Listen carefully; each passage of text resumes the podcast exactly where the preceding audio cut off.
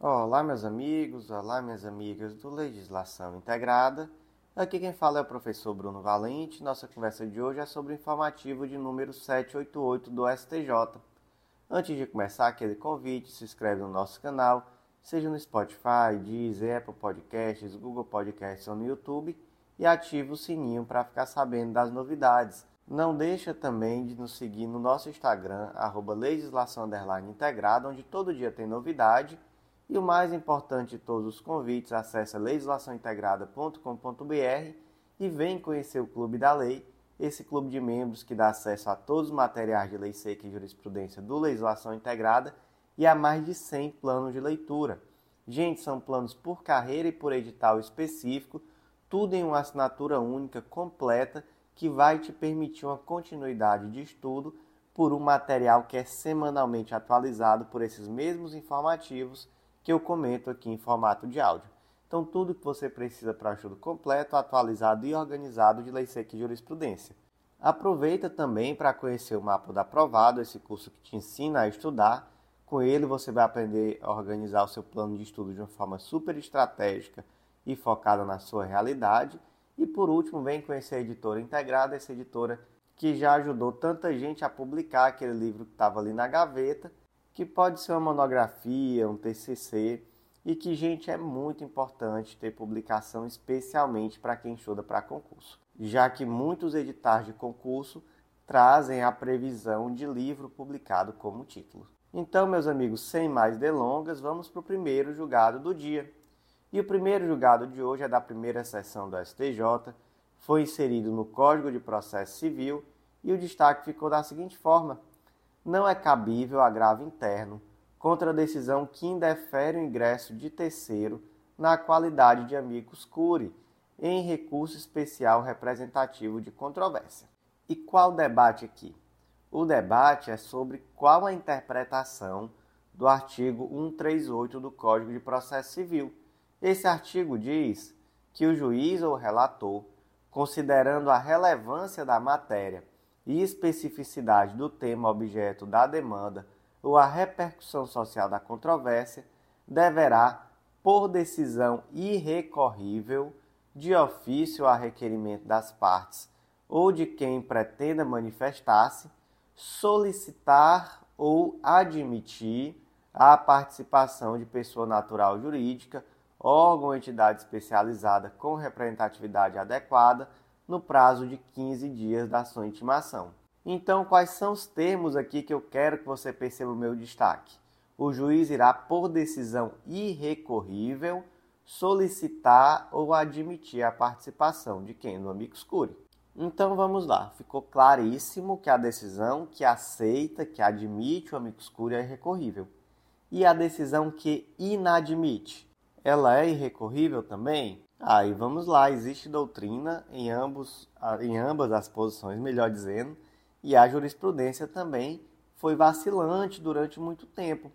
Mas no momento nós temos uma decisão da Corte Especial do STJ, lá na questão de ordem no RESP 1.696.396 do Mato Grosso, e nesse processo o STJ reconheceu que a decisão é irrecorrível, mesmo no caso daquela decisão que inadmite o ingresso do amicus curiae. Veja só, a leitura do artigo 138 do Código de Processo Civil não deixa dúvida de que a decisão unipessoal que verse sobre a admissibilidade do amicus curiae não é impugnável por agravo interno, seja porque o CAPT expressamente a coloca como uma decisão irrecorrível, seja porque o parágrafo 1 expressamente diz que a intervenção não autoriza a interposição de recursos, ressalvada a oposição de embargos de declaração ou a interposição de recurso contra a decisão que julgar o IRDR. Então, olha só, os argumentos. São dois, na verdade. Primeiro é uma interpretação aqui no sentido de que o CAPT diz que a decisão é recorrível em qualquer situação, seja negando ou concedendo ingresso, e segundo, por uma leitura dos parágrafos 1 e 3 do artigo 138. O parágrafo 1 ele vai dizer basicamente que um amicus curiae ele não pode interpor recurso, com exceção de embargo de declaração, E o parágrafo terceiro também vai dizer que ele pode recorrer daquela decisão que julgar o incidente de resolução de demandas repetitivas. Então, basicamente, o que, que se diz? Olha, amicus curiae não pode nem recorrer, em nenhuma hipótese ele pode interpor agravo interno. Então, como é que ele vai interpor agravo interno nessa situação? Penso eu que é questionável, porque, na verdade, o, uma interpretação literal do artigo 138 diz que é irrecorrível aquela decisão que admitir a participação. E além do mais, enquanto ele não tem essa participação admitida, ele ainda não é amicus curiae. Então, de fato, ele está recorrendo é para participar. Minha opinião vale de alguma coisa? Não vale de nada. O que vale é o que o STJ entendeu e o STJ entendeu que não cabe, tá? Então, como é que ficou aqui o destaque? Não é cabível agravo interno contra a decisão que indefere o ingresso de terceiro na qualidade de amicus curiae em recurso especial representativo de controvérsia. Próximo julgado do dia da primeira turma do STJ foi inserido na Lei nº 10.742 de 2003, destaque da seguinte forma: a Resolução número 2 de 2018 da Câmara de Regulação do Mercado de Medicamentos não extrapolou do poder regulamentar ao fixar margem zero de sobrepreço em relação aos medicamentos fornecidos por hospitais na prestação de serviço de assistência médica e estabelecer sanção na hipótese de violação. Então vamos lá. Primeiro ponto. O que é a Câmara de Regulação do Mercado de Medicamentos? É um órgão interministerial. Ele foi criado com o objetivo de regular o mercado de medicamentos no Brasil. Então ele fixa preço desses produtos margens de comercialização. E o cerne aqui da controvérsia foi uma resolução emitida, a resolução número 2 de 2018, que ela fixou que em medicamentos que são fornecidos por hospitais na prestação de serviço de assistência médica, a taxa de sobrepreço tinha que ser zero. E ela fez isso com fundamento em quê? Com fundamento no artigo 6 inciso 5 da Lei 10.742, que diz que compete à CEMED dentre os atos necessários à consecução dos objetivos a que se destina esta lei, estabelecer critérios para a fixação de margens de comercialização de medicamentos a serem observados pelos representantes, distribuidores, farmácias e drogarias, inclusive as margens de farmácias voltadas especificamente ao atendimento privativo de unidade hospitalar ou de qualquer outra espécie de assistência médica. Então, ou seja, a lei diz que cabe, que cabe sim à CEMED é, fixar essa margem e a CEMED diz que nesse caso aqui específico a margem é zero. Ela atuou dentro da sua competência, ela extrapolou a competência legal. A STJ entendeu que ela agiu dentro de sua competência legal. Então, nesse caso aqui, o STJ entendeu que não existe nenhuma violação àquilo que era a sua competência. Como é que ficou o destaque? a Resolução 2 de 2018 da Câmara de Regulação do Mercado de Medicamentos não extrapolou do poder regulamentar ao fixar margem zero de sobrepreço em relação aos medicamentos fornecidos por hospitais na prestação do serviço de assistência médica e estabelecer sanção na hipótese de violação. Próximo julgado do dia foi inserido na Lei 12996 de 2014 e o destaque ficou da seguinte forma: na ausência de previsão legal específica, não é possível a utilização da base de cálculo negativa da contribuição social sobre o lucro líquido e dos prejuízos fiscais para amortizar o valor a ser pago a título de antecipação do parcelamento fiscal. Então vamos lá. Primeiro ponto: contribuição social sobre o lucro líquido, ou CSLL, é um tributo federal. Ela incide sobre o lucro líquido da empresa base de cálculo negativa do CSLL. Ocorre basicamente quando existe prejuízo contábil em um determinado período fiscal. Então, imagina, por exemplo, que não houve lucro, mas sim prejuízo. Então, nós temos uma base de cálculo negativa. Vamos aqui para um caso concreto adaptado. A empresa A ela teve um ano difícil, ela não gerou lucro e, na verdade, ela não só não gerou lucro, como ela teve prejuízo durante o ano. Então ela teve uma base de cálculo negativa do CSLL.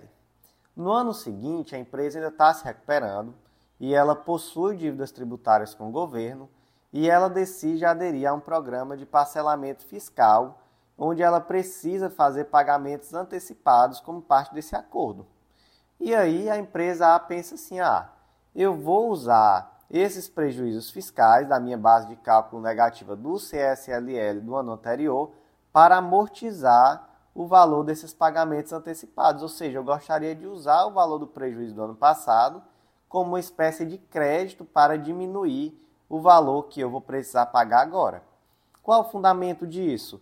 Ela vai lá no artigo 17 da Lei 12996 de 2014, que diz: o sujeito passivo que aderir ao refis ou ao PAS poderá liquidar o saldo remanescente consolidado nos termos do inciso 1 do parágrafo 2 do artigo 2 da Lei nº 10.684 de 2003 com a utilização do crédito de prejuízo fiscal e de base de cálculo negativa da CSLL próprios ou de responsável ou corresponsável. Então, na verdade, ele quer aplicar aqui essa possibilidade de utilização do prejuízo fiscal e de base de cálculo negativa do CSLL para liquidar um saldo remanescente, é, mas aqui não de um refis ou de um PAS, mas na verdade aqui de uma antecipação de parcelamento fiscal. E aí pergunta se isso é possível? Não, isso não é possível por ausência de legislação específica autorizando essa situação. Porque aqui, gente, nós temos uma situação de uma benesse tributária.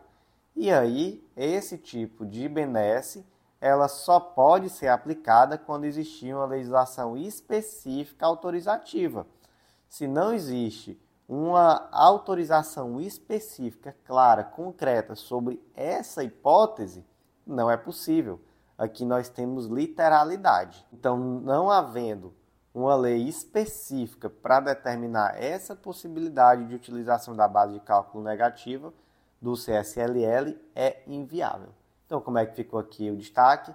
Na ausência de previsão legal específica, não é possível a utilização da base de cálculo negativa do CSLL e dos prejuízos fiscais para amortizar o valor a ser pago a título de antecipação de parcelamento fiscal. Próximo julgado do dia da segunda turma do STJ foi inserida no Código Tributário Nacional, destaque da seguinte forma: é devida à inclusão das despesas com a contratação de agentes autônomos de investimento na base de cálculo do PIS e da COFINS, tendo em vista que os serviços prestados pelos referidos profissionais não se enquadram no conceito de intermediação financeira. Então vamos lá, aqui a, o fundamento já adianta que vai ser bem parecido é a questão da interpretação literal daquela norma tributária que otorga isenção. Então, artigo 111, inciso 2 do Código Tributário Nacional. Interpreta-se literalmente a legislação tributária que disponha sobre outorga de isenção. E aí, a grande questão é que lá no artigo 3 parágrafo 6 inciso 1, a linha A, da Lei 9.718 de 98, determina-se que na determinação da base de cálculo das contribuições para PIS, PASEP e COFINS, as pessoas jurídicas referidas no parágrafo 1 do artigo 22 da Lei 8.212 de 91, além das exclusões e deduções mencionadas no parágrafo 5 poderão excluir ou deduzir aí as despesas incorridas nas operações de intermediação financeira. Então, aquele valor que foi gasto com intermediação financeira, ele exclui a base de cálculo do PIS e da COFINS. Basicamente é isso. E aí o julgado ele trata de debater se agente autônomo de investimento é a mesma coisa, né, de intermediação financeira.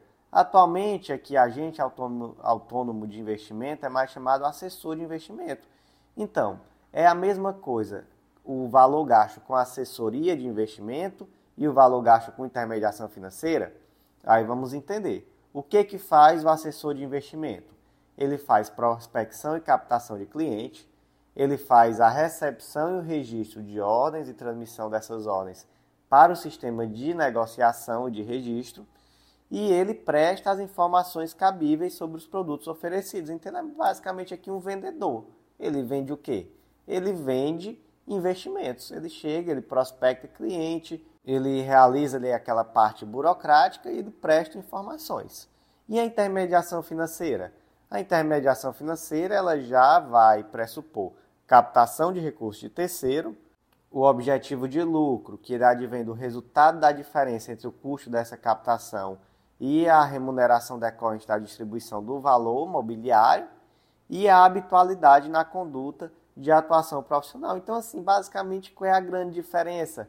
A grande diferença é que aqui a intermediação financeira existe uma captação de recurso, enquanto o, o assessor de investimento ele faz uma prospecção de cliente. Então, a diferença é essa, ele traz o cliente, ele tira a dúvida, ele faz a questão burocrática, mas isso não é necessariamente uma intermediação financeira, porque a intermediação financeira ela já vai estar relacionada com a questão do recurso em si. É captar o recurso, é retirar o lucro decorrente da diferença entre esse custo de captação e a, e a remuneração decorrente da distribuição desse investimento, né, desse valor imobiliário.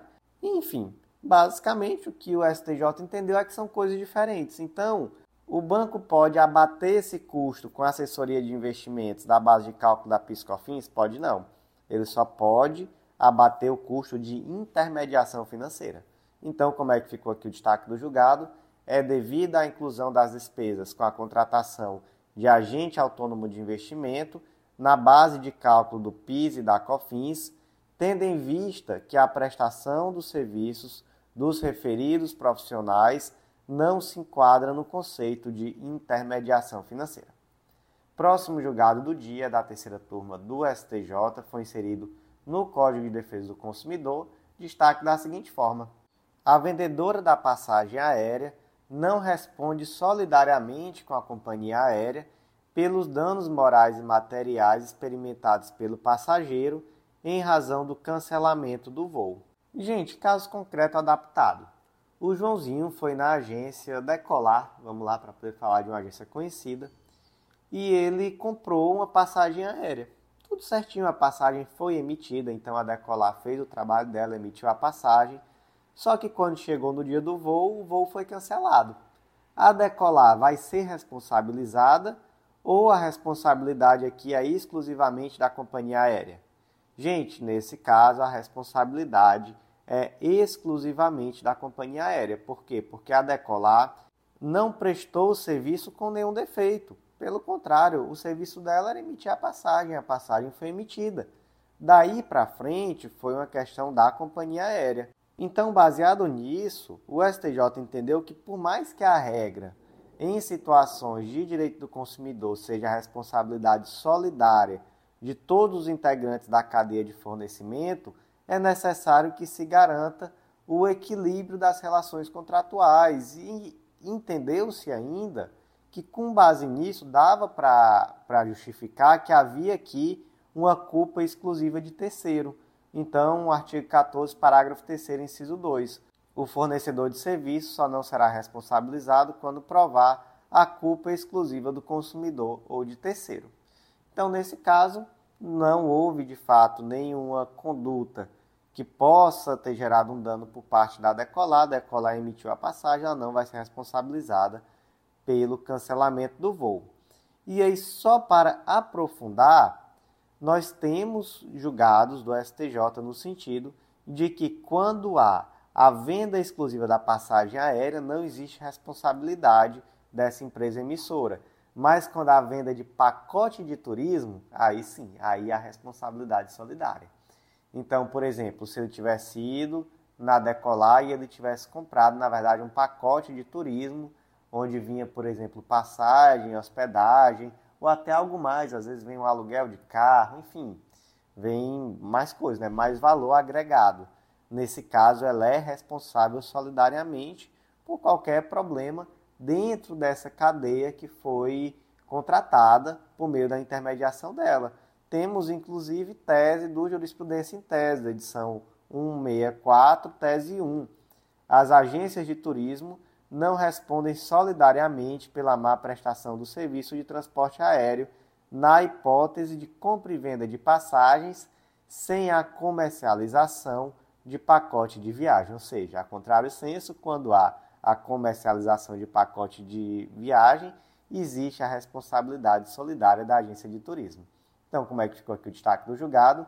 A vendedora de passagem aérea não responde solidariamente com a companhia aérea pelos danos morais e materiais experimentados pelo passageiro em razão do cancelamento do voo. O próximo julgado do dia foi inserido no Código de Defesa do Consumidor, destaque da seguinte forma: a instituição financeira responde objetivamente pela falha na prestação de serviços bancários ao permitir a contratação de empréstimo por estelionatário. Tá, primeiro ponto. Aplica-se Código de Defesa do Consumidor a instituições financeiras. É a súmula 297 do STJ e é também o teor do artigo 3 parágrafo 2 do Código de Defesa do Consumidor. Segundo ponto, temos a súmula 479 do STJ. As instituições financeiras respondem objetivamente pelos danos causados por fortuito interno relativo a fraudes e delitos praticados por terceiro no âmbito das operações bancárias. Em um teor muito parecido, temos também a tese repetitiva tema 466 do STJ. Então, gente, fortuito interno seria basicamente aquele ato fortuito que está relacionado com a atividade. Por quê? Porque o fortuito externo, que é aquilo que é exterior à atividade, não tem relação com a atividade, ela exclui a responsabilidade do fornecedor. Mas o fortuito interno, que é aquele risco que é decorrente da própria prática da atividade, ela não exclui a responsabilidade.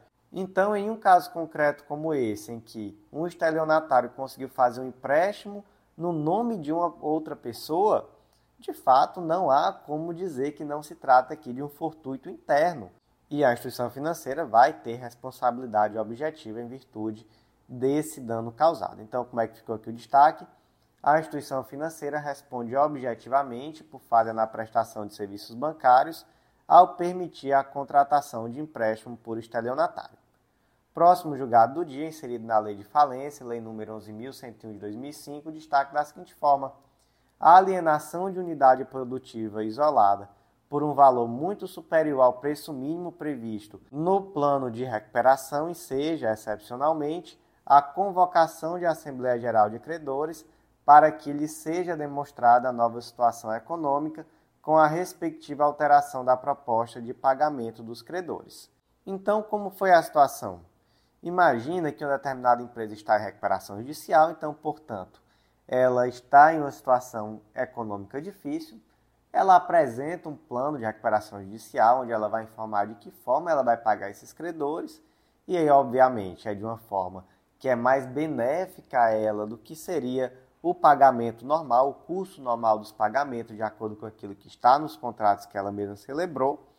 E aí, dentro desse plano de recuperação judicial, ela diz que vai vender uma determinada unidade. Então, ela tem, por exemplo, uma sede, um galpão, enfim, ela informa que vai vender com o objetivo de que de utilizar esse valor para reduzir as dívidas e dar continuidade à atividade produtiva. Só que acontece que no momento que ela realiza essa venda, essa venda foi por um valor seis vezes maior do que ela previu no plano de recuperação judicial. E aí os credores veem essa situação e dizem: opa, então calma aí. Se essa unidade produtiva vale seis vezes mais do que você estava considerando, isso significa que a sua situação ela não é tão ruim quanto você imaginava que era vamos aqui partir de uma situação de boa fé, né? Você imaginava que era, porque também pode ser que você já sabia que valia mais. Então, calma lá. Se a situação é diferente, você tem que readequar esse plano. E aí tem que partir de você. Claro que o credor pode impugnar, mas se nenhum credor impugnar, você mesmo, por uma questão de boa fé, empresa, você precisa readequar o seu plano de recuperação judicial à sua nova realidade financeira. Porque, olha, se a venda foi por um valor seis vezes maior, pode ser que agora você nem sequer mais esteja em uma situação financeira difícil. Pode ser que daqui para frente você possa simplesmente seguir o curso normal. Então, como é que ficou aqui o destaque do julgado? A alienação de unidade produtiva isolada por um valor muito superior ao preço mínimo previsto no plano de recuperação e seja excepcionalmente a convocação de Assembleia Geral de Credores para que lhe seja demonstrada a nova situação econômica com a respectiva alteração da proposta de pagamento dos créditos. Próximo julgado do dia da quinta turma do STJ foi inserido no Código Penal destaque da seguinte forma: somente configura o crime de constituição de milícia privada se a atuação do grupo criminoso se restringe aos delitos previstos no Código Penal. Qual é a controvérsia, gente? A controvérsia aqui é se em uma determinada situação houve crime de associação criminosa ou crime de constituição de milícia privada. Qual foi o contexto? O contexto foi que essa organização ela foi utilizada para o cometimento de vários crimes, alguns previstos no Código Penal e outros previstos em legislações esparsas. Certo? E por que, que isso é importante, professor? Porque o crime de constituição de milícia privada, ele consiste em, está lá no artigo 288A do Código Penal, constituir, organizar, integrar, manter ou custear organização paramilitar, milícia particular, grupo ou esquadrão, olha só, com a finalidade de praticar qualquer dos crimes previstos neste código, qualquer dos crimes previstos neste código. No Código Penal, a pena é de 4 a 8 anos. Por outro lado, a associação criminosa é associar-se três ou mais pessoas com fim específico de cometer crime, reclusão de 1 a 3 anos, a pena, uma pena muito menor. Então, olha só que situação estranha, não é? o indivíduo cometeu vários crimes, alguns previstos no Código Penal, o indivíduo não, né, os indivíduos, e outros previstos em legislação esparsa. Só que o crime de milícia privada é integrar, né, manter, enfim, custear organização paramilitar, milícia particular, grupo, esquadrão, com a finalidade de cometer crime previsto no Código Penal. E aí, como é que fica? E aí que o STJ entendeu que a interpretação de direito penal tem que ser literal. Então, o artigo 288A, 288A, desculpa, fala em crime previsto no Código Penal. Se cometeu crimes não previstos no Código Penal, se a finalidade é o cometimento de crimes em geral, realmente não é possível ser crime de constituição de milícia privada. Por isso, realizou-se aqui nesse caso concreto a desclassificação do crime para o de associação criminosa e o destaque ficou da seguinte forma: somente configura o crime de constituição de milícia privada se a atuação do grupo criminoso se restringe aos delitos previstos no Código Penal. Próximo julgado do dia, inserido no Código de Trânsito Brasileiro, destaque da seguinte forma: não há incompatibilidade entre a agravante do artigo 298, inciso 1 do Código de Trânsito Brasileiro e os delitos de trânsito culposos. O que que diz o 298, inciso 1? são circunstâncias que sempre agravam as penalidades dos crimes de trânsito ter o condutor do veículo cometido a infração com dano potencial para duas ou mais pessoas ou com grande risco de grave dano patrimonial a terceiros. E aí pergunta-se, certo? Essa agravante se aplica também a crime culposo ou só a crime doloso? Qual é a agravante? Vamos ler de novo. É quando o condutor comete a infração com dano potencial para duas ou mais pessoas ou com grande risco de grave dano patrimonial a terceiros. E aí o que, a STJ entendeu? Que pode sim ser o crime culposo também, até porque aquele indivíduo que está praticando um crime de trânsito culposo, ele pode perfeitamente conduzir nessa situação de dano potencial a duas ou mais pessoas ou grande risco de grave dano patrimonial a terceiros. Então, se aplica-se essa agravante também aos crimes culposos. Como é que ficou o destaque? Não há incompatibilidade entre a agravante do artigo 298, inciso 1 do Código de Trânsito Brasileiro e os delitos de trânsito culposos.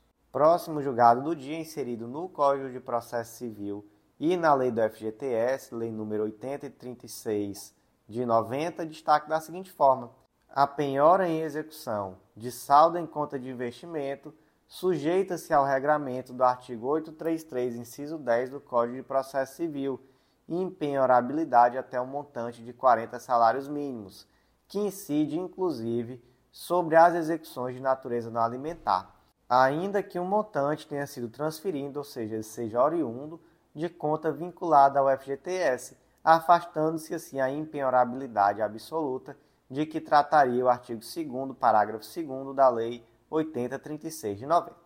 Tá, vamos entender. Primeiro ponto, a Lei 8036 de 90 traz que aquele saldo que está depositado em conta vinculada ao FGTS, ele é um saldo absolutamente impenhorável. Não importa o valor, gente, é absolutamente impenhorável, tá? Mas imagine a situação. O indivíduo tinha um valor de FGTS, ele foi lá e sacou esse valor de FGTS e transferiu para a conta bancária dele, colocou um investimento, qualquer que seja. Ou seja, o valor oriundo de FGTS, mas que agora não está na conta vinculada ao FGTS, mas sim em uma conta bancária qualquer. Esse valor permanece absolutamente impenhorável? Não, a primeira parte do julgado diz isso, ele não continua absolutamente impenhorável. A partir do, do momento que ele é retirado do, da conta vinculada ao FGTS, ele perde essa natureza de valor absolutamente impenhorável. Por quê? Porque enquanto ele está vinculado à conta do FGTS, ele tem também esse valor, uma finalidade que é coletiva, porque esse valor do FGTS, esse recurso, ele é utilizado, por exemplo, em habitação, em saneamento básico, em infraestrutura urbana, em operação de microcrédito. Então existe aí toda uma finalidade social desse valor que está na conta vinculada ao FGTS. Saiu dali, ele perde essa natureza de impenhorabilidade, mas passa a obedecer à regra geral. Qual é a regra geral? Que está lá no artigo 833, inciso 10. São impenhoráveis as quantias depositadas em caderneta de poupança até o limite de 40 salários mínimos. Então, basicamente, foi isso que falou o destaque do julgado. Como é que ficou? A penhora em execução de saldo em conta de investimento sujeita-se ao regramento do artigo 833, inciso 10 do Código de Processo Civil, impenhorabilidade até um montante de 40 salários mínimos, que incide inclusive nas execuções de natureza não alimentar, ainda que o montante tenha sido transferido, ou seja, seja oriundo de conta vinculada do FGTS, afastando-se assim a impenhorabilidade absoluta de que trataria o artigo 2 parágrafo 2 da Lei 8036 de 90. Próximo julgado do dia da sexta turma do STJ foi inserido na Lei Maria da Penha, lei número 11343 de 2006, destaque da seguinte forma: o Ministério Público possui legitimidade para requerer, em ação civil pública, medida protetiva de urgência em favor da mulher vítima de violência doméstica. E aí, gente, qual é o fundamento disso? O fundamento disso está lá no artigo 25 da Lei Maria da Penha o Ministério Público intervirá, quando não for parte, nas causas cíveis e criminais decorrentes da violência doméstica e familiar contra a mulher. Então, o primeiro ponto: houve violência doméstica e familiar contra a mulher, o Ministério Público intervém. Temos também um segundo argumento. O Ministério Público ele tem legitimidade para atuação judicial sempre que o direito individual for indisponível. Então, o relator aqui, como um reforço argumentativo, ele traz a situação daquelas demandas que o Ministério Público intervém para requerer medicamento. Ele diz, olha, o Ministério Público ele tem legitimidade para requerer medicamento, por quê? Porque o direito à saúde é um direito individual indisponível. Da mesma forma, o direito da mulher de se manter em uma situação de integridade física também é um direito individual indisponível. Então, da mesma forma que a mesma ratio decidente está presente, e também cabe ao Ministério Público a possibilidade de requerer medida protetiva, da mesma forma como cabe ao Ministério Público requerer um medicamento. Vocês percebem? Trata aqui simplesmente de um reforço argumentativo, né? um argumento. E é um argumento forte, digamos, de passagem. Então, como é que ficou aqui o destaque do julgado? o Ministério Público possui legitimidade para requerer, em ação civil pública, medida protetiva de urgência em favor da mulher vítima de violência doméstica. Meus queridos, por hoje foi isso. Eu agradeço a você que ouviu até o final. Eu vou reforçar o convite, não deixe de acessar legislaçãointegrada.com.br. Vem conhecer o Clube da Lei, com certeza esse clube de membros vai fazer muita diferença na tua preparação. Um material feito com muito carinho, semanalmente atualizado e que te dá um estudo completo de lei seca e jurisprudência. Vem fazer parte, uma assinatura única, te dá acesso a todos os materiais, todos os planos de leitura de todas as carreiras. Completíssimo, só tem vantagem. E aí você aproveita também, conhece o mapa da aprovada, esse curso que te ensina a estudar. Com ele você vai aprender a organizar teu plano de estudo de uma forma bem equilibrada e organizada, com muita estratégia e focado na tua realidade. E aproveita também, por último, para conhecer a editora integrada, essa editora que vem ajudando tanta gente a publicar aquele livro que já estava ali na gaveta e que às vezes você já tinha desistido de publicar ou nunca chegou a pensar nisso, mas quando você começa a estudar para concurso, você percebe a importância de ter publicação, porque é fundamental você pontuar em prova de títulos. Então, quem sabe poderemos ser também um parceiro seu nesse momento, até mesmo nessa fase tão avançada do concurso. Meus queridos, por hoje foi isso. Eu agradeço a vocês e até a próxima.